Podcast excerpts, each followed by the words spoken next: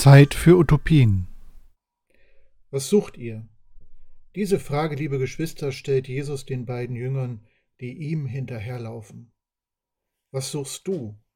Warum bist du heute hierher gekommen? Das ist eine Frage, die sich auch uns heute hier stellt.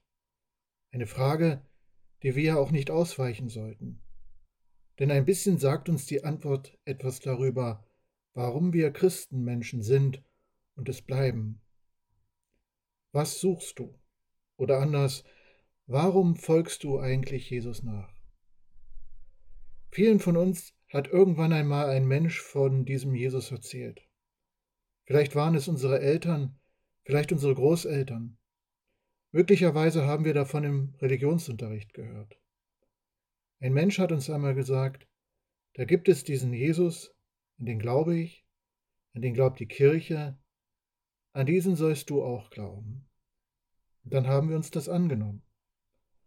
Manche unter uns sind durch eine Lebensentscheidung Christ und Christin geworden.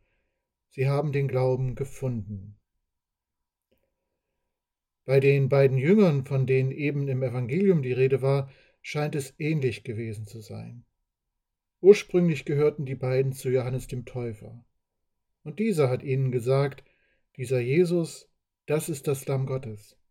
Das ist ein besonderer Mensch, dem lohnt es zu folgen.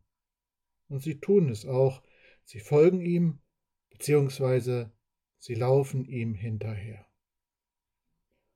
Das führt uns nun zu dieser wichtigen Szene. Im Evangelium heißt es, Jesus wandte sich um. Wörtlich heißt das, Jesus blickte sie an, Jesus nimmt sie wahr. Jesus nimmt diese beiden Männer wahr, die ihm hinterherlaufen. Und dann stellt er die Frage, was sucht ihr?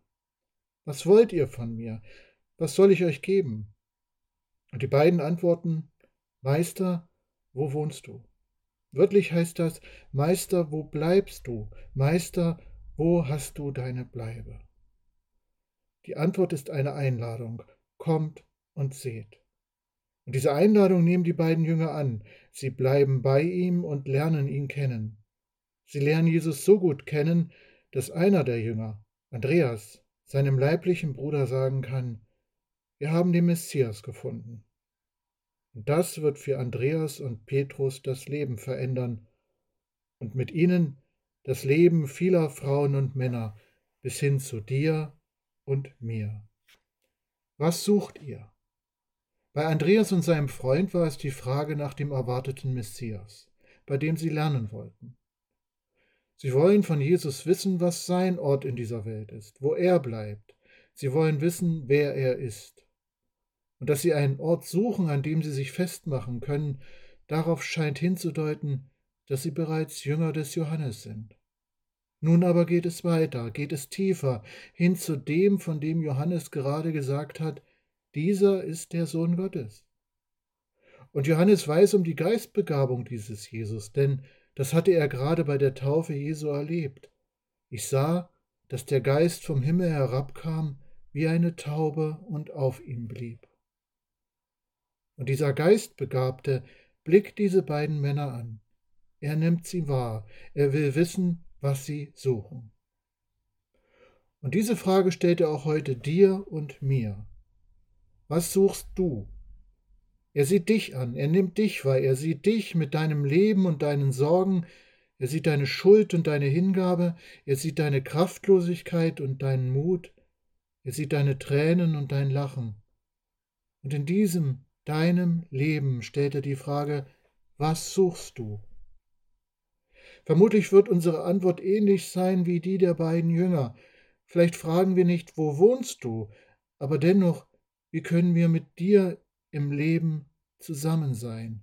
Wie kannst du Teil meines Lebens sein? Dass ich eine Jüngerin und ein Jünger werde, der hinter dir hergeht und mit dem ich, du, wir Gemeinschaft haben können. Und diese Gemeinschaft, diese Anerkennung, so wie du bist, die will dir dieser Jesus geben. Gegen Ende des Johannesevangeliums ist noch einmal von der Wohnung die Rede. Dort heißt es, im Haus meines Vaters gibt es viele Wohnungen, und wenn es nicht so wäre, hätte ich euch dann gesagt, ich gehe, um euch einen Platz vorzubereiten?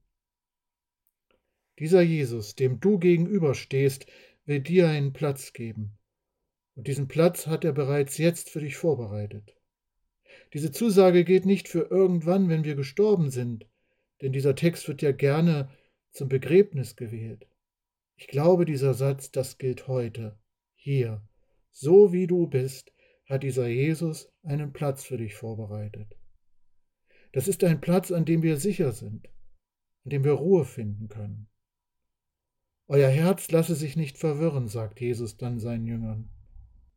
Bei allen Herausforderungen im Leben möchte uns der Herr, möchte der Herr dir Ruhe schenken, Herzensruhe. Viel musst du nicht dafür tun, letztlich ist es nur die Bereitschaft, diesem Jesus nahe sein zu wollen, ihm zu sagen, ich will dich kennenlernen. Und er sagt zu dir, wo bleibst du? Für die kommende Zeit möchte ich dir etwas vorschlagen. Vielleicht, dass du dir die Frage stellst, was suche ich? Vielleicht setzt du dich am Abend einmal kurz hin und stellst dir diese Frage. Du kannst dir deine Antwort auch aufschreiben und sie sicher verwahren. Und mit der Antwort auf diese Frage kannst du dann beten. Wo wohnst du in meinem Leben, Jesus? Und vielleicht klingt dir dann die Antwort entgegen, komm und sieh, mein Freund, komm und sieh, meine Freundin. Für dich gibt es einen Platz. Ich gebe dir deinen Platz. Komm und ruhe dich bei mir aus.